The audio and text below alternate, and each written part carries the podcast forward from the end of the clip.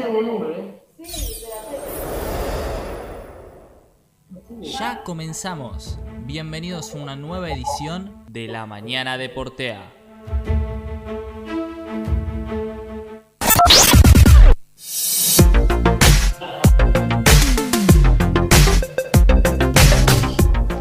Hola, hola, hola, muy buenos días, ¿cómo andan? Siendo las 11 horas 59 minutos en toda la República Argentina, arrancamos con un nuevo programa de La Mañana de Portea.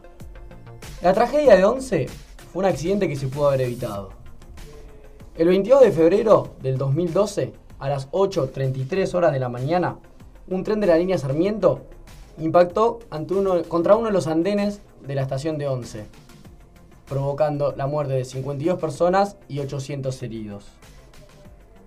Pero lo que yo me pregunto es, ¿tenía que pasar una tragedia semejante para que atiendan dicha situación, para que mejoren los estados de los trenes? Previo a esto, hubieron 40 denuncias de distintas personas que denunciaron que los trenes no estaban en buen estado, que los trenes necesitaban mejoras. Pero ¿qué prefirieron? Hacer la vista gorda, mirar para el costado, no atender dicha situación. Y ahí está el resultado. 50 familias destrozadas. Y ahora lo que yo digo es, ¿hasta cuándo? ¿Hasta cuándo los políticos van a interesarse solamente en sus intereses personales? En sacar provecho de distintas situaciones. ¿Hasta cuándo no van a escuchar al pueblo, a las necesidades? Si quieren ser políticos, y esto me hago cargo de lo que digo, Escuchen al pueblo, escuchen a la voz de la gente, atiendan sus necesidades. Basta, basta de velar por los intereses políticos, por los intereses personales.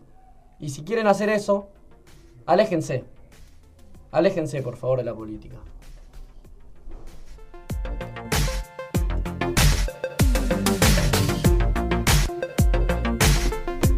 Bueno, siendo las 12 horas, un minuto en toda la República Argentina, arrancamos ahora sí de manera oficial con una nueva edición de La Mañana de Portea y qué mejor que hacerlo con mi queridísimo compañero y amigo Luciano García Dresch. Lucho, ¿cómo estás? Buenos días. Hernán, querido, buen día. Bueno, hoy tenemos un programa quizás no tan alegre como los que veníamos teniendo, sino meramente informativo. Y sí, vamos a recordar un hecho lamentable de los varios que hay en estos últimos años en la República Argentina. Así que vamos a tratar de trazar una especie de cronología para contarle al que está al otro lado eh, cómo fue, cómo pasó y cómo está hoy en día eh, los juicios y todo lo que, lo que dejó la, lamentable tragedia de Once. Así es, porque bueno, el año que viene, más precisamente el 22 de febrero, se cumplirán 10 años de dicho accidente en la estación de Once, como repetimos antes, donde el saldo fue de 52 muertos y 800 heridos. Después Nico Blum nos va a estar contando un poco más del tema. Bueno, saludo a Nico Ciancaglini, que lo tenemos del otro lado y en la operación técnica haciendo magia como siempre. Santi Ibardi, nuestro querido coordinador del día de hoy. Y atención porque si van a salir de casa, Luchito, paraguas en mano porque se viene la lluvia. Tenemos 19 grados centígrados, la humedad es del 72%, pero si vas a ir de tu casa, una capucha, un paraguas porque se viene el agua, Lucho. Así es, y bueno, recordamos también que la gente nos puede escribir, nos puede dejar sus, sus sensaciones, comentarios, nos pueden también, si alguien estuvo, si, recuerda aquel día que estaba haciendo, nos puede contar eh, de la tragedia de 11 en el Twitter, arroba LDeportea y en el Instagram, arroba LMDeportea. Así es, muy bien, nos pueden escribir ahí, nos pueden mandar un mensajito, un audio si se animan. Pero bueno, Lucho, si te parece, arrancamos con el programa porque la verdad tenemos de todo en el día de hoy.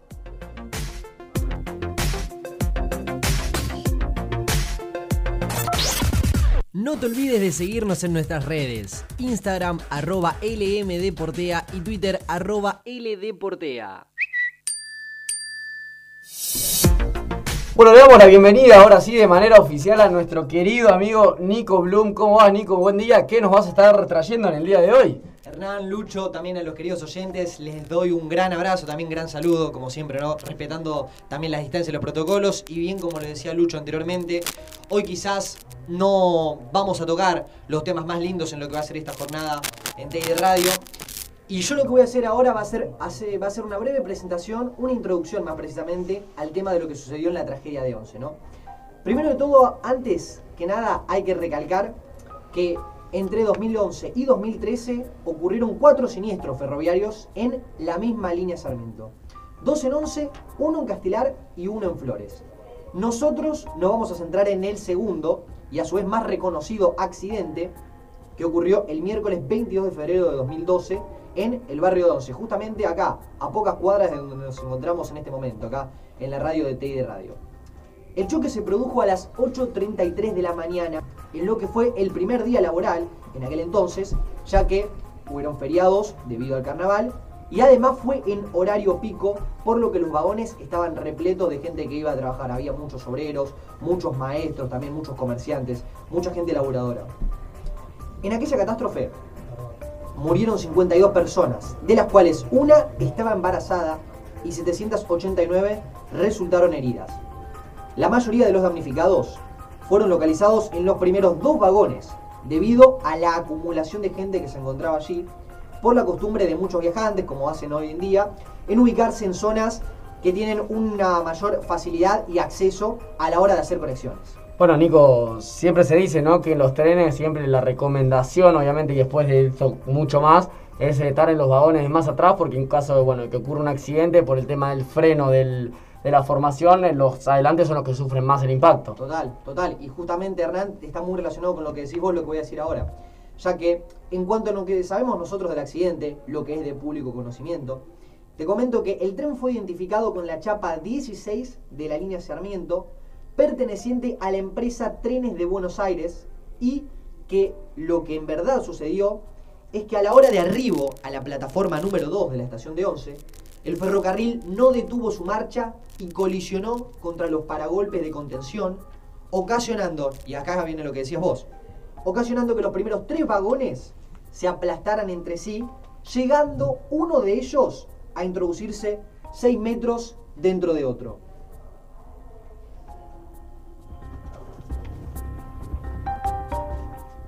Y te sigo comentando. De los 52, incluida UMA, la bebé por nacer, 51, incluida UMA, mueren en el acaballamiento de los vagones 1 y 2, ahí. Lucas muere en el vagón En 4. cuatro, en la cabina. De los 51 estos, hay 21 que mueren producto del aplastamiento y de lo que se está diciendo. Bueno, y recién como lo decía también María Luján Rey, madre de Lucas Menghini Rey, quien después estará comentando más información respecto a este caso particular, Yanela Palacios, producto del aplastamiento y al no haber ningún protocolo para emergencias por parte de la empresa de trenes, como lo decía recién María, a los bomberos se les dificultó muchísimo retirar a los pasajeros de los escombros debido obviamente a la sólida estructura que tenía este tren, que tenían estos vagones. Les comento también como dato adicional que este fue el tercer accidente ferroviario más grave de la Argentina después del de Benavides en 1970, donde murieron 236 personas, y el de Sá Pereira en el 78, donde murieron 55 personas. Por último, y también ya para ir cerrando mi columna, los hechos dieron lugar a dos juicios, conocidos como 11.1 y 11.2. En el primer juicio, el tribunal dictó sentencia en 2014 con 21 condenados en un principio, mientras que el segundo se llevó a cabo en 2018 y la sentencia registró criterios distintos que 11.1, absolviendo, y atención a esto, absolviendo al principal acusado, pero después esto lo estaremos hablando seguramente en la columna de Candelaria Santillán y la voz de ella, quien tiene más detalles a fondo respecto de estos dos juicios. Bueno, muy completa la columna de Nico Blum, la verdad, qué fuerte, ¿no, Lucho? Cuatro accidentes graves y en un lapso, está bien, de 40 años, ¿eh? Para mí es poco un accidente de tren cada 10 años y este tipo de accidente, ¿no? Donde mucha gente muere, mucha gente herida, la verdad, muy violento el, el suceso. Sí, además marcó un antes y un después porque, si mal no recuerdo, después eh, la- el, gobierno empezó, eh, se puso manos a la obra, por así decir, con la renovación de los trenes. Digo, si hoy, hoy uno va por la calle y se toma las líneas Mitre, Sarmiento, son trenes nuevos, con más tecnología y mejor adaptados a, a esta era.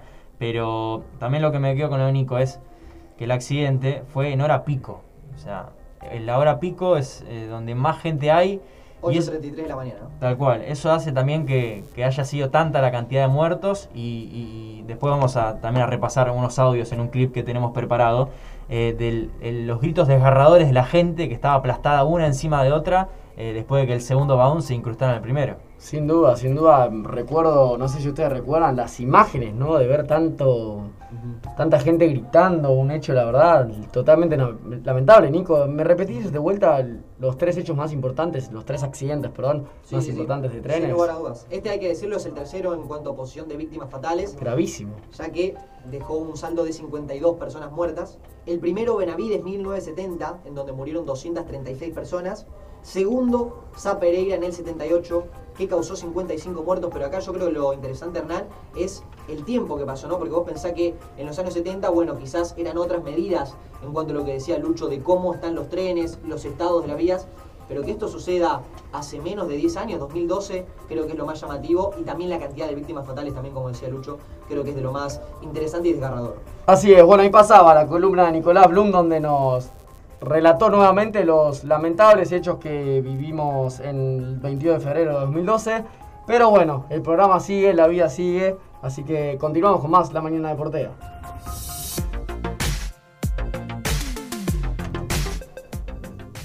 Bueno, Lucho, y ahora sí, porque pasamos a presentar un clip muy interesante donde se resumen un poco los hechos, ¿no? ¿Qué me puedes adelantar un poquito de este clip? Así es, Hernán, tenemos una mezcla de todo. Hay periodistas que estuvieron en la escena, el motorman que manejaba el tren de la, de la tragedia y también el testimonio de uno de los sobrevivientes cuando estaba internado en el hospital pocos días después de, de la tragedia.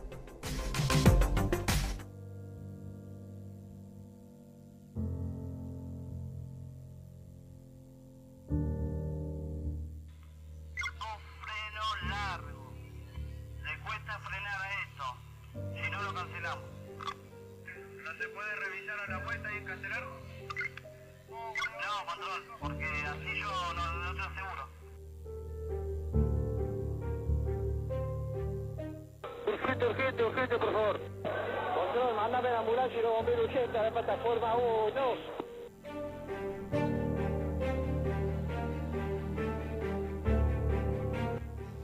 en la estación de 11, adentro de este vagón, aplastada, tratando de ser rescatada, forcejeando para salir por sus propios medios. Habría varias personas muertas, es realmente impresionante la imagen. ¿Cuántas personas había atrapadas dentro de los vagones? aproximadamente unas 120, 130 personas. Amputados, traumatismos varios, paros cardiorrespiratorios.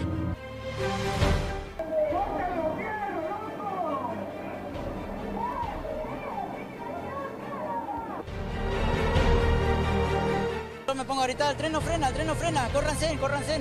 Y bueno, eh, la gente me miraba como si fuese, ¿qué está gritando este loco? Y, y cuando y la gente, bueno, algunas se corrieron y, y fue cuando eh, da el impacto contra la contención, ¿no es cierto?, de donde termina la estación, el, el tren. más cercano a Lucas que tengo es esta foto que se la estoy entregando a quien quiera fotocopiar, pegar y llevar a donde quiera.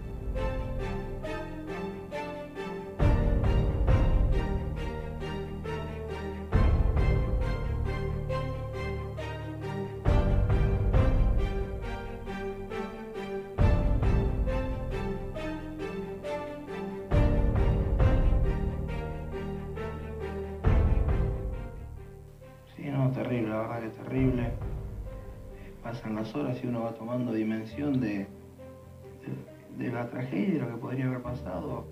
Estar un metro más atrás, un metro más adelante en el tren, haber quedado en otra posición.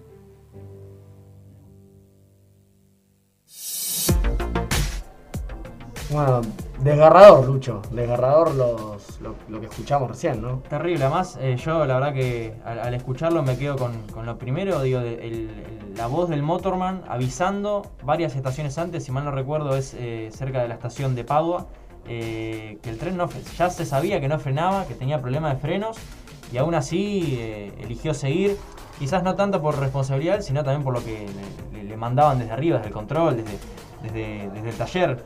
Este, la verdad que eso es fuerte, o sea, ya se sabía que el tren no frenaba, que podía ser causal de una tragedia y aún así se siguió y el tren siguió su curso y bueno, pasó lo que todos conocemos. Sin dudas, se escuchan dos frases desgarradoras totalmente, como decís vos. La primera, que el motorman dice, miren que el tren no está frenando bien, si esto sigue así, cortamos el viaje acá, no, sigan, sigan, sigan. Y después diciendo, diciendo el motorman gritándole a la gente que se corra porque el tren no frena, el tren no frena, imagínate.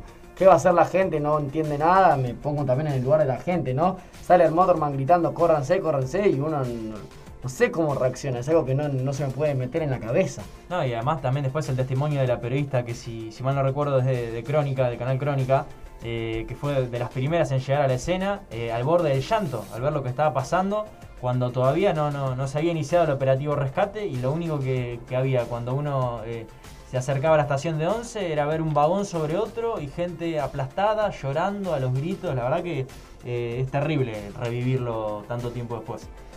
La verdad que sí, pero bueno, el programa sigue como dijimos antes, recordamos siendo las 12 horas 15 minutos para aquellos que se van sumando, lo tenemos a Nico Ciancaglini en los controles, lo tenemos a Santi Bardi en la coordinación, Hernán Murrié quien les habla, Luciano García Drech aquí a mi lado, eh, co-conduciendo un programón.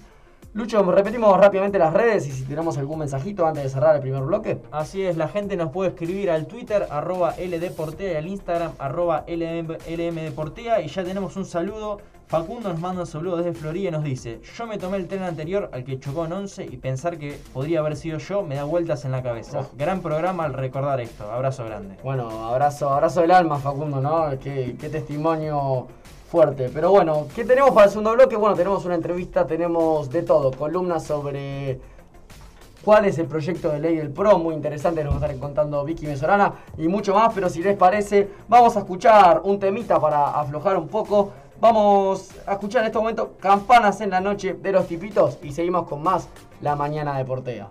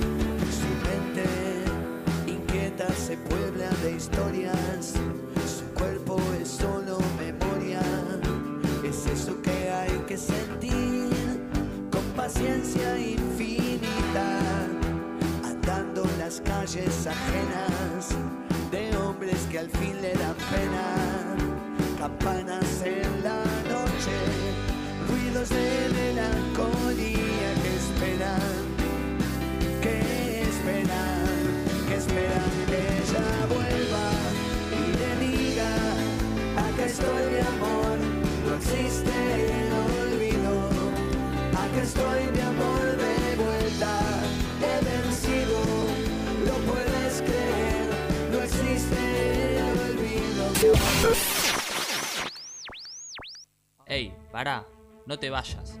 Ya seguimos con más La Mañana de Portea. Argentina.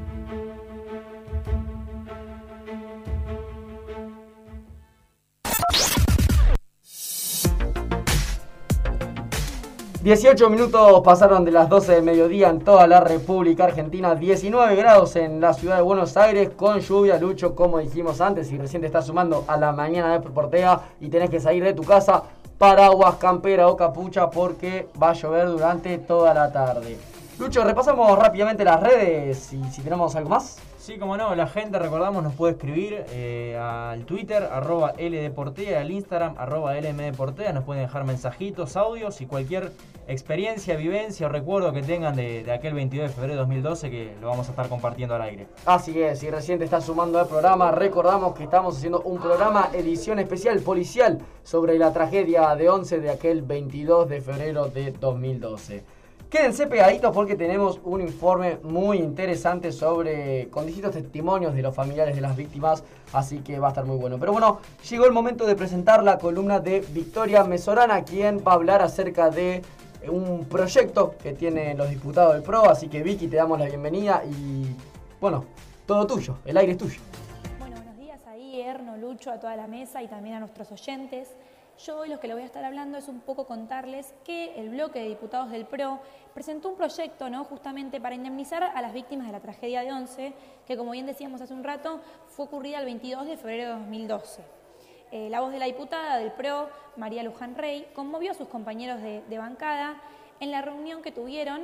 Eh, ella es la representante de la provincia de Buenos Aires en el Congreso Nacional y se hizo conocida justamente por ser la madre de Lucas Menghini Rey, eh, que fue la última víctima de esta tragedia en ser encontrada eh, luego de, lo sucedido del accidente con el tren Sarmiento.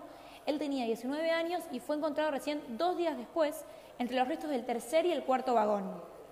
En el encuentro del bloque PRO, Rey acordó la presentación de un proyecto de ley para reconocer a las familias de las 51 víctimas fatales y los 789 sobrevivientes del siniestro, eh, pero los familiares piden en realidad que se reconozcan a 52 víctimas porque una de ellas estaba embarazada.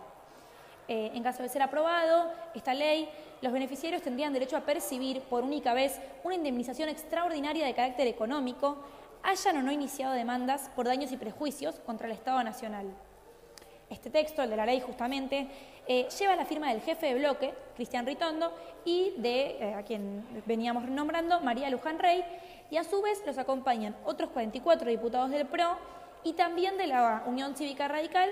Eh, algunos son Jorge Enríquez, Graciela Ocaña, Álvaro González, Carmen Polledo, entre muchos otros. Bueno, y vamos a, para hablar un poco más de, de, lo que establece ¿no? esta ley, el beneficio sería cobrado en partes iguales por los hijos y las hijas y en caso que no los hubiera, eh, los progenitores y progenitoras. También ¿no? cobraría el cónyuge, pareja o conviviente, siempre y cuando, obviamente, al momento de la tragedia estuviera ¿no? con la persona eh, fallecida. Y la cifra rondaría los 13.386.480 pesos. En el caso de las personas que hubiesen sufrido lesiones gravísimas, sería el 70% de la suma de las víctimas fatales. Y mientras que, eh, mientras que quienes hubiesen sufrido lesiones graves tendrán derecho a percibir el equivalente al 50%.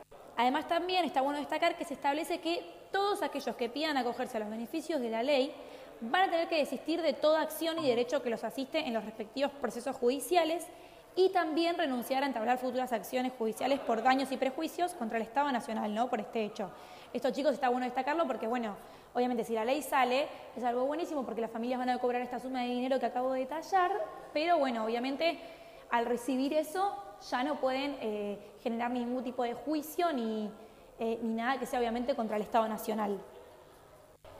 Bueno, y por último, ¿no? para ir cerrando, entre los fundamentos se destaca que la tragedia de Once fue una tragedia anunciada y evitable, como bien dijo eh, Erno al principio.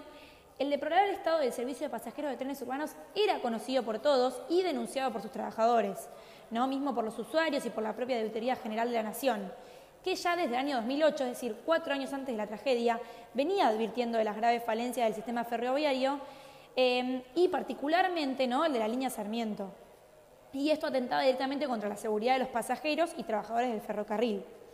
Y ya para cerrar, por último, también se destaca que la responsabilidad del Estado es insoslayable, porque después de que recibieran condena penal, eh, los empresarios a cargo de, la concesión de TVA Sociedad Anónima, también dos exsecretarios de Transporte de la Nación, eh, confirmada por la Corte Suprema de Justicia, ¿no? estos son Juan Pablo Schiavi y Ricardo Jaime, y además un exministro, Julio De Vidio, con condena confirmada por la Cámara Federal de Casación Penal. Entonces, bueno, se sabe, después de eh, todas estas condenas que fueron recibiendo, que el Estado eh, tiene una responsabilidad muy grande en todo esto. Bueno, muy completo y muy interesante, ¿no? El proyecto de ley, ¿no? Como para indemnizar, como aunque sea, obviamente una indemnización no es te devuelvo la vida de tu familiar, pero aunque sea es de alguna manera retribuirte esa, esa culpa, esa tristeza, no, no sé cómo llamarlo, Lucho, pero es como un mimo, un cariño, un estamos, te acompañamos. Sí, es importante, quizás se podría criticar un poco el que sea tan tarde, pues se van a cumplir en febrero del año que viene 10 años de la tragedia, pero, pero sí, como decís vos, a ver, quizás para los familiares no, no, no cabe consuelo después de haber perdido a un ser querido o a varios seres queridos, pero creo que es, es lo que el Estado, lamentablemente, lo que el Estado tiene para ofrecerle. O sea, lo mejor sería la justicia y que los, todos los culpables que, que hayan participado y que hayan estado en la tragedia de Once y que lo, lo podrían haber evitado estén tras las rejas. Y como eso sabemos que es muy complicado en Argentina, eh, la indemnización me parece que es, es válida, es correcta y va a ser bien recibida, creo yo, por, por los familiares. Exactamente, y también estaría bueno que a pesar de las dos grietas políticas y a pesar de que el proyecto es de uno de los dos bandos, en esta situación que es tan delicada, tan triste y tan, tan fuerte, aunque sea, se unan y digan, bueno, tiremos todos para adelante una vez y tratemos a la familia como se debe tratar, cuidándolas, bueno, en este caso la indemnización, estándoles cerca, brindándole apoyo.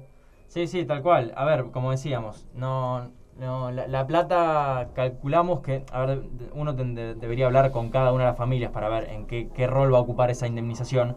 Eh, ni hablar que es importante, eh, pero yo creo que el, dolor va, va a estar siempre en- en- en la cabeza y en, en el corazón de los familiares por haber perdido a los seres queridos y, además por lo por, por algo se llama tragedia, ¿no? Digo, lo repentino, un día común y corriente en la que un hijo, un, padre, un esposo, un novio, una novia iban a trabajar y, y se encuentran con, con esta tragedia, con este descarrilamiento, choque del tren. Eh, la verdad que cada uno, de los- a ver, somos un poco reiterativos, pero cada uno de los testimonios que escuchamos y cada una de las informaciones que vamos dando y vamos a ir dando en el programa, eh, la verdad que pegan fuerte por, por, por cómo fue y por, por cómo se vivió a, flor de piel eh, esa tragedia.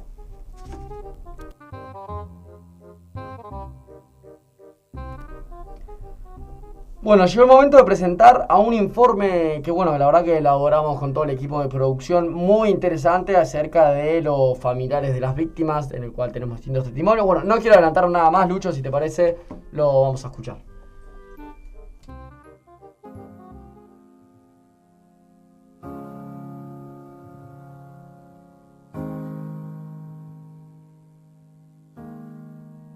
Movimiento de familiares y amigos de víctimas y heridos de la tragedia de Once está integrado por 20 familias de los 52 fallecidos y 789 heridos.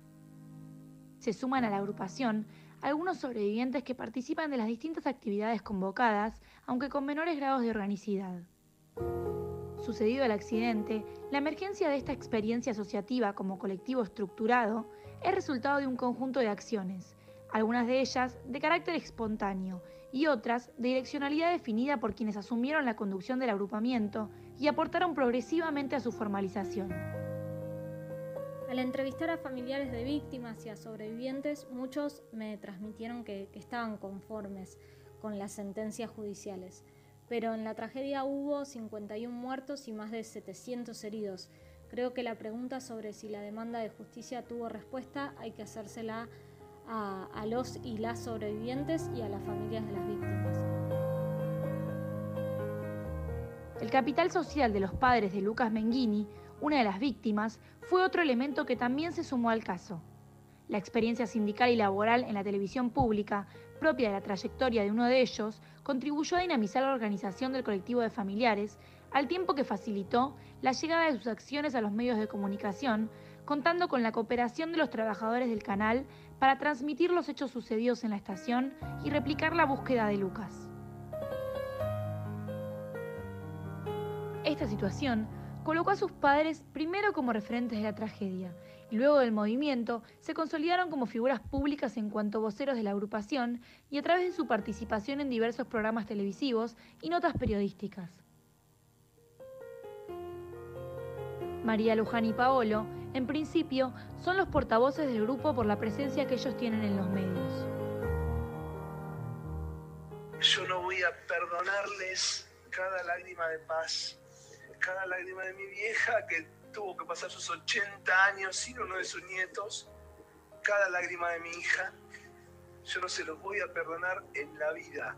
Para ellos no hay ni perdón ni reconciliación, pero no hay odio y no hay resentimiento. Lo que hay es memoria, porque hay que construir desde la memoria, porque Elia Espen, que tiene ochenta y pico de años, madre de Plaza de Mayo Niña fundadora. Ayer estaba con 40 grados al lado nuestro. Y estaba Laura Gimbler de la masacre impune de la AMIA. Y estaba el Linda de los familiares de Cromañón. Y había montones de familiares de otras víctimas al lado nuestro. Se construye desde la memoria, porque desde la memoria es la única forma de que las cosas no nos vuelvan a pasar. El hito fundante del movimiento de los familiares como tal se dio a poco más de una semana de ocurrido el hecho, a partir de un acto planificado en las escalinatas de la Catedral Metropolitana, cuando el movimiento alcanzó su composición más acabada, autodefinido como ciudadano y sin banderías políticas. Al hablar de familiares, no se está haciendo referencia simplemente al lazo de parentesco, sino aquellas personas que ligadas por lazos o amistad con las víctimas se han convertido en un tipo particular de activistas políticos a través de un tipo singular de denuncia y protesta, condicionada por la no reversibilidad de lo sucedido, y que pasa a dirimirse en el plano político frente a una aspiración de reconocimiento de la responsabilidad sobre el hecho de los agentes estatales. Hoy hace seis años que seguimos esperando que sea justicia, estamos esperando firmes porque por suerte se los pudo condenar y bueno, hoy lo que esperamos es cárcel, es lo que necesitamos, así que bueno, un año más para nosotros y un día triste. Es difícil, por eso es que necesitamos que las condenas queden firmes. Es, es una necesidad enorme, porque vas cerrando círculos, vas, vas notando que algo cambia. Entonces es imperioso que la Cámara tome una determinación sobre esto.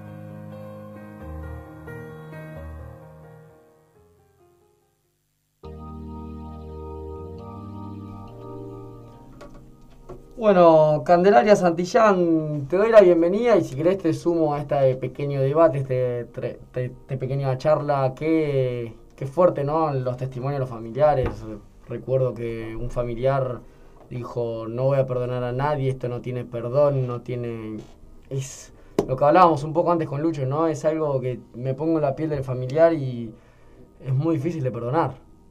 Sí, es muy difícil, más cuando no hay condenas, ¿no? Bueno, justo ahora vamos a hablar de eso, de las condenas y de cuánto tardó la justicia. O sea, yo voy a hacer un resumen de todo, pero vamos a ir remarcando eh, cuánto tiempo pasó, cuántos años, cómo después bajaron las condenas de algunos políticos, porque siempre pasa eso, como dijo Lucho antes, en Argentina es muy difícil eh, castigar. Después de la tragedia, se inició una investigación que un año después de esto, eh, el juez Claudio Bonadío esta, eh, mandó esta investigación a una causa en la que hubo 28 procesados. Entre ellos está el maquinista Marcos Córdoba, que fue rescatado, si se recuerdan, que fue rescatado eh, en el accidente, la tragedia, y los empresarios Sergio y Roque Ciriliano, que eran los dueños de la empresa Trenes de Buenos Aires. También estaba el secretario de Transporte de la Nación, Ricardo Jaime, y Juan Pablo Schiavi. De estos, la sentencia llegó dos años después, en el 2015, o sea, miren todo el tiempo que pasó. La sentencia del juicio 11.1, que comenzó en marzo del 2014.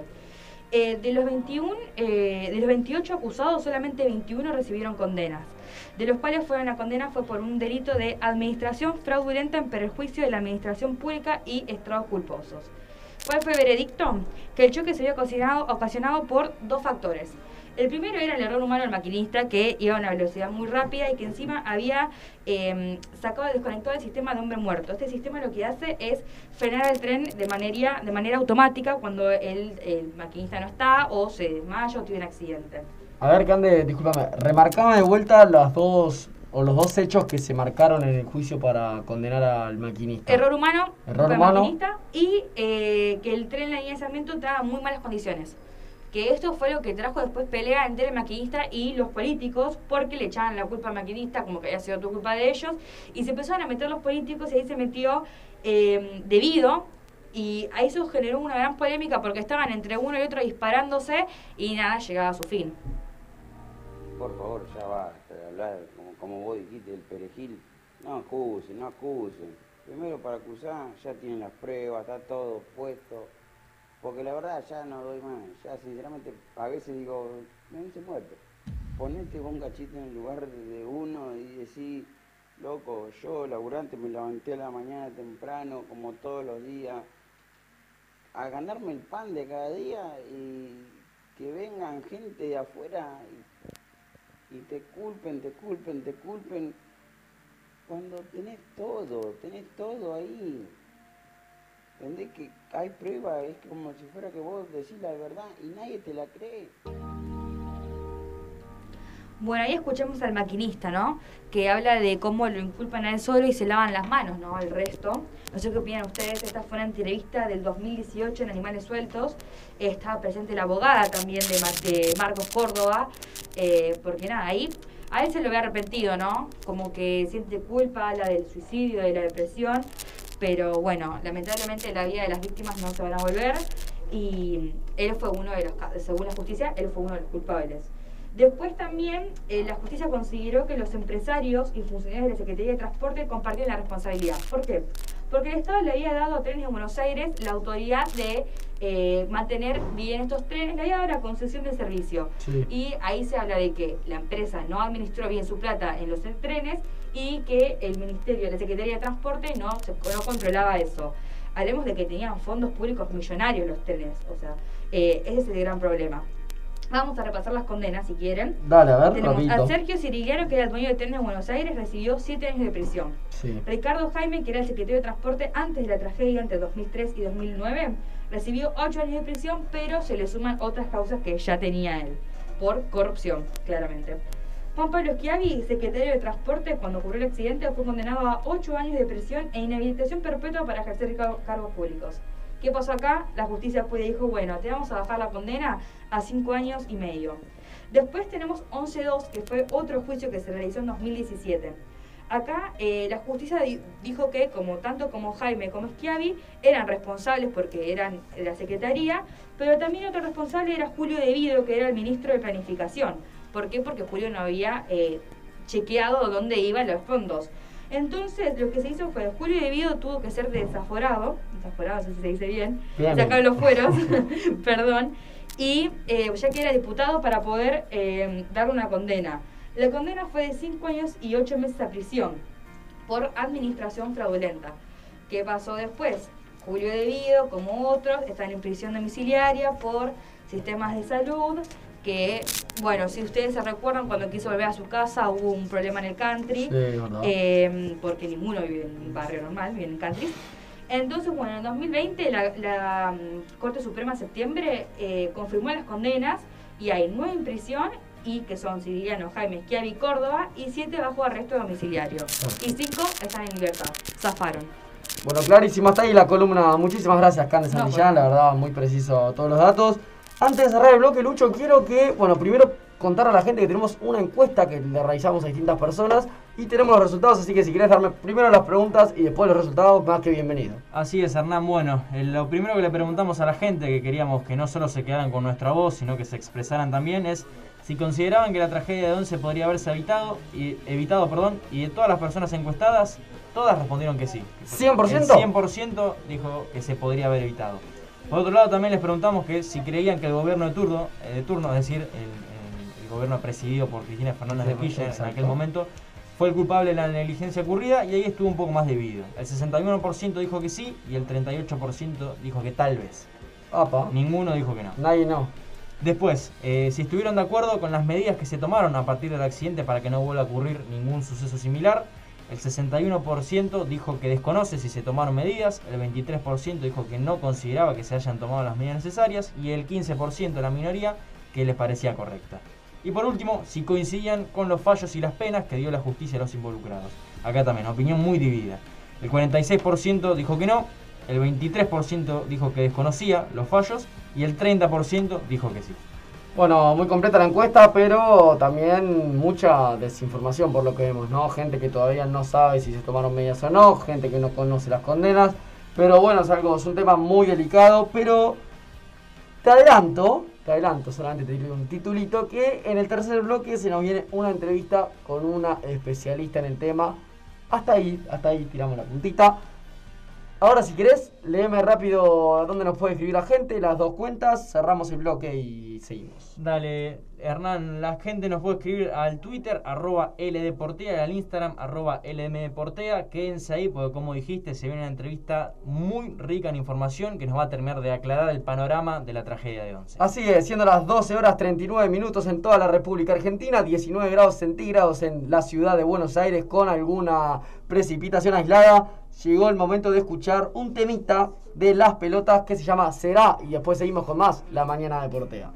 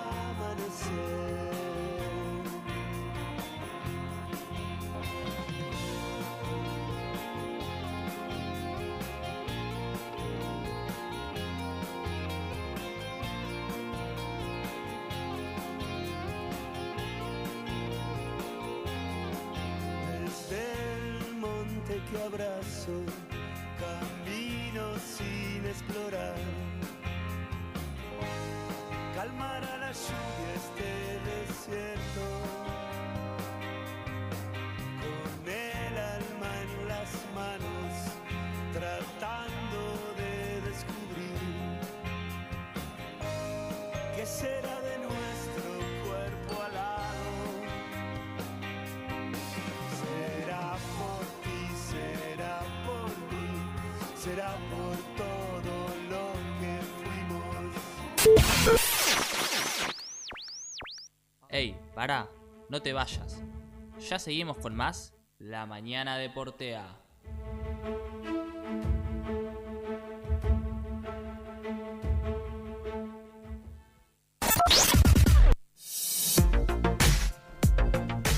Qué temazo de las pelotas, ¿no, Lucho? Será por. Se me pegó la queda dando vuelta. Sí, sí, sí, un temazo de la banda Las Pelotas. Abrimos el tercer bloque siendo las 12 horas 42 minutos en toda la República Argentina, 19 grados centígrados en la ciudad de Buenos Aires con tormentas aisladas, así que si van a salir de su casa, llévense un paragüitas, no va a estar de más en el día de hoy porque el clima va a seguir desmejorando. Bueno, se viene un tercer y último bloque, pero con muchísimo contenido. En primer lugar, una entrevista con Belén Echenique, para aquellos que no saben quién es. Es una especialista que estuvo a cargo, a cargo de la investigación de la tragedia de Once. Después tenemos la columna de Yanela Palacios, que después bueno, nos va a estar contando un poquito más acerca de todo esto. Así que si te parece, repasamos rápidamente las redes sociales, si tenemos algún mensajito, y le mandamos. Como no, Hernán, la gente nos puede escribir al Twitter, arroba LDportea, y al Instagram, arroba LMDportea. También nos escribe Lucas Villar. Soy vecino de Once y estuve cerca de la tragedia. No se olvida más, nos dice Lucas. Y sí, la gente, la verdad que la gente, uno también se pone a pensar, y el que estuvo, quizás el que estaba esperando el tren en el otro andén, Oh. digo, pensaba también que iba a ser un día común y corriente y termina siendo testigo de- de- del horror, de, de la tragedia. Sin duda, imagínate la gente que estaba esperando tomarse el mismo tren para, bueno, justo para arrancar el viaje. Claro, para volver. Muy fuerte todo, pero bueno, si te parece bien, vamos a escuchar la entrevista con Belén Echenique, como dijimos anteriormente, especialista que estuvo a cargo de la investigación acerca de lo que pasó en la tragedia de Once.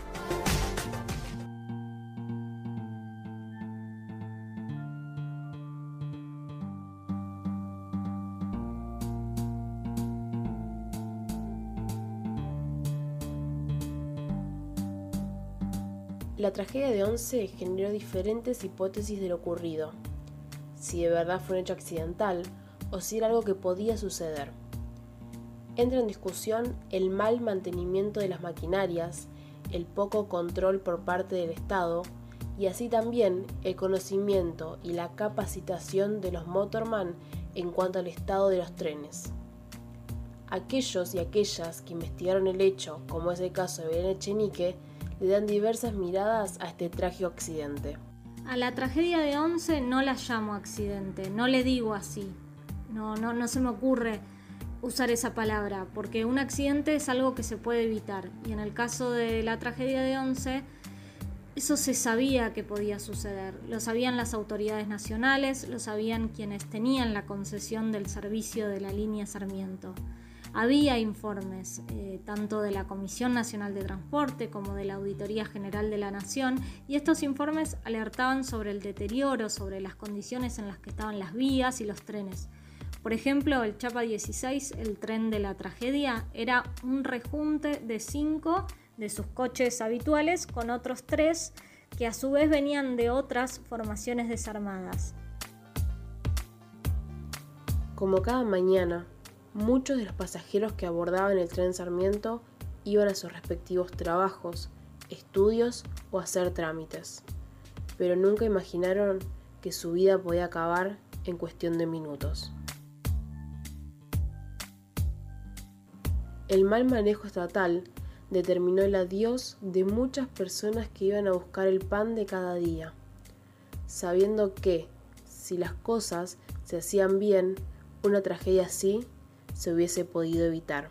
No, no había respeto hacia los pasajeros. Eh, además, los pasajeros en su, en su, gran mayoría eran trabajadores. Eh, si ustedes se fijan, eh, entre los heridos y los muertos, si buscan a qué se dedicaban, van a encontrar que muchos eran albaniles, administrativos, había empleadas domésticas, había operadores de call center, vendedores, vendedoras, maestros. Eh, y había mm, el servicio que se daba para, estos pasajeros que eran trabajadores, como ya les dije, era muy, muy, muy respetuoso.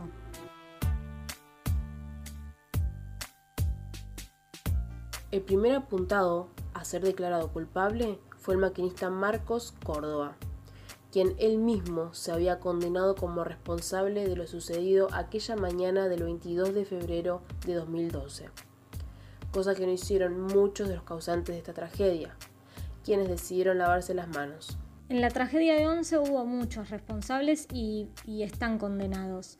Cada tanto aparece una estrategia mediática que, ubica al maquinista Marcos Córdoba como único autor. Eso no es cierto, es una mentira, es una fake news. Él es responsable, pero no es el único responsable ni el único condenado. Entre los culpables, eh, además, está el presidente de la empresa privada TVA, que tenía en ese momento la concesión del Sarmiento, Está también el secretario de Transporte de la Nación de ese momento, Juan Pablo Schiavi, y quien estuvo antes de él en ese cargo, que, fue Ricardo Jaime. Y también es responsable y está condenado el exministro de Planificación, Julio Devido. Bueno, él tenía el área de transporte dentro de su órbita de poder y de control cuando la tragedia ocurrió.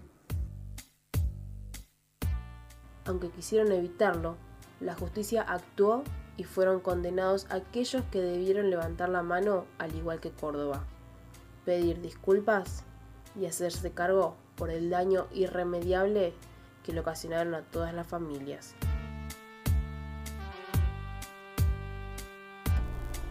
Bueno, fuerte, ¿eh? fuerte lo que contó Belén Echenique, especialista que cubrió e investigó la tragedia de Once. Me anoté dos frases, Lucho. Sabían que podía pasar y no había respeto con los pasajeros. Sí, es, eso es lo, que más queda, es que cualquier persona a la que preguntás, seguramente todos coinciden en que era una tragedia evitable. Eh, no hay nadie que te, ponga un pero, que todos, todos coinciden en que era algo que se podía evitar eh, y bueno, no, se hizo, lamentablemente. Sin duda, la verdad, bueno, qué, qué fuerte cuando es un un testimonio de una persona que está tan involucrada en el tema, sobre todo a la hora de investigar, a la hora de informar, la verdad que fuerte que diga eso, ¿no? No, no había respeto a los pasajeros, sabían que podía pasar y nadie hizo nada al respecto, había más de 40 denuncias, miraron por un costado, la verdad, Que Claro, muy porque- fuerte. Porque además una cosa puede ser lo que digamos nosotros, que vimos quizás la tragedia por la tele y nos fuimos nutriendo de la información que iban contando los, los medios televisivos o radiales, pero ya cuando te empezás a meter más en tema y hablas con especialistas y con familiares de los damnificados y todo, todos llegan al mismo punto que que era algo evitable. Sin duda, sin duda. Pero bueno, como dijo bien antes Candy Santillán, esperemos que se hagan cargo los culpables. Pero bueno, ahora llegó el momento de presentarla a ella, a Yanela Palacios, que nos va a estar hablando sobre el caso Lucas Menguini Rey. Muy buenos días, Janet, te saludo, ¿cómo estás? Buenos días, Hernán. Buenos días, Lucho. Bueno, sí, creo que a, este, a esta causa era imposible no traer el nombre Lucas Menini Rey, ¿no? Porque fue uno de los, de los casos dentro de este siniestro más duros y más fuerte por todo lo que conllevó este, y, por más, y por toda incertidumbre que generó, porque había gente eh, que decía que lo había visto salir del tren, había gente que decía que lo vio eh, caminando, otra que decía que lo vio en la ambulancia y que lo encontraron, encontraron su cuerpo 60 horas después en- entre el eh, vagón 3 y 4. Eh, pero antes de, de meterme un poco más en todo lo que es el accidente, lo que fue el accidente, tragedia, no tragedia, lo que veníamos hablando, este, quiero contar un poco quién es Lucas, más allá de todo esto. Lucas tenía 19 años cuando ocurrió el accidente, era papá de una nena de 4, Guadalupe Paz, este, y se iba desde San Antonio de Padua hasta 11, a- hasta Microcentro, perdón, haciendo eh, escala en 11, eh, en donde trabajaba en un call center para poder mantener a su hija este, al momento de- de- del accidente.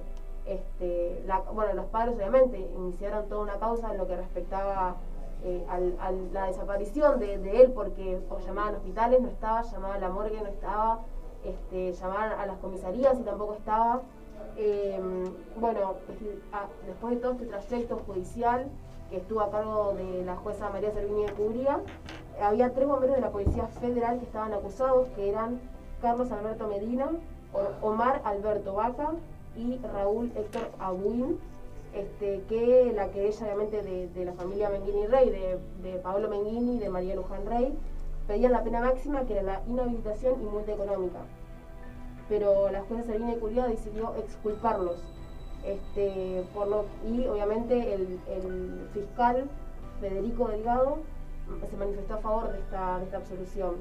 Eh, ella fundamentaba esta excul- eh, exculpación eh, diciendo que durante el juicio oral no se había podido demostrar que los bomberos hubieran tenido la intención de no buscarlo, porque se usaba de eso, de no haberlo buscado a Lucas. Qué fuerte, ¿eh? Este, tremendo, decían que, que no lo habían buscado, pasaron 60 horas.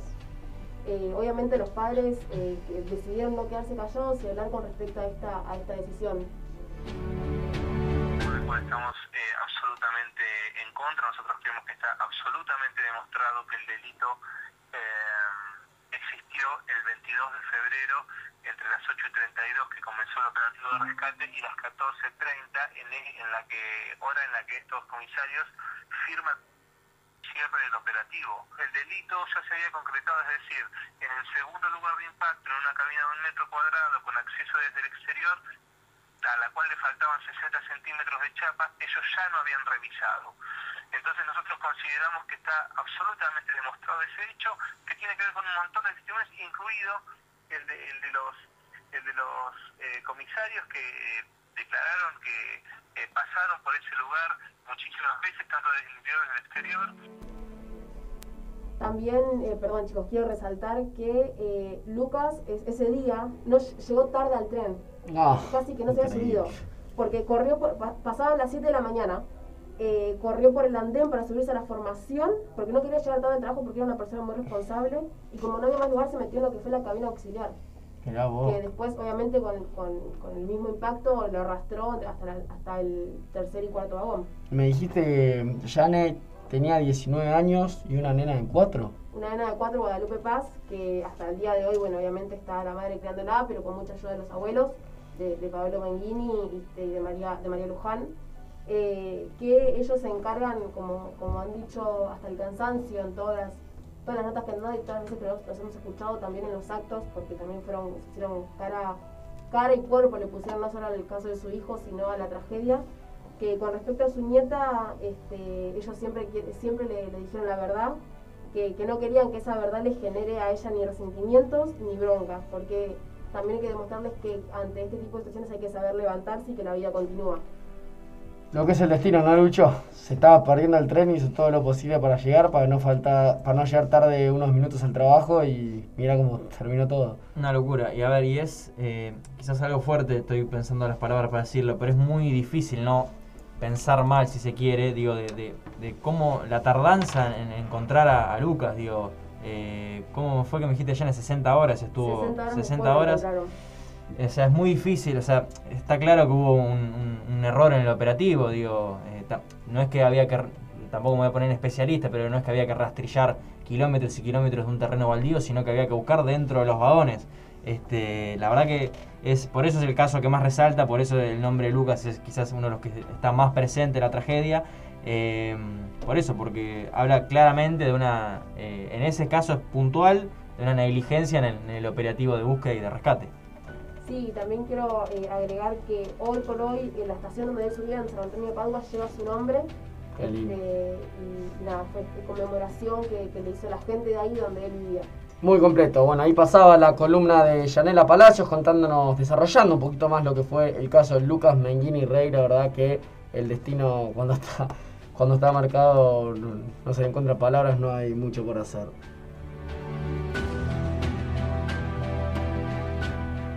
Bueno, Lucho, a falta de 5 minutos para que sea la 1 de la tarde en todo el país, en toda la República Argentina, 19 grados centígrados en la ciudad de Buenos Aires, el programa pasó volando. Así es, bueno, recordamos como siempre a la gente que nos puede escribir arroba LDportea en la cuenta de Twitter, arroba LMDportea en Instagram, nos dejan sus mensajes, sugerencias, lo que sea, los vamos a estar escuchando y leyendo siempre en todos los programas. Así es, bueno, le agradezco a todos los oyentes que estuvieron del otro lado, haciendo el aguante como siempre. Agradezco a todos los columnistas que pasaron en el día de hoy. A Nico Ciancaglini, que lo tenemos ahí en los controles, la verdad la rompió toda como siempre. Santi Bardi como coordinador y Joaquín Cirileno, nuestro queridísimo community manager. Vayan a ver las redes de La Mañana Deportiva porque la verdad que juega. Pedro García Dresch, mi compañero Hernán Muriel quien les habla y esto fue un nuevo programa de La Mañana Deportea. Nos despedimos escuchando Chau de Julieta Venegas y no te va a gustar. Hasta la próxima.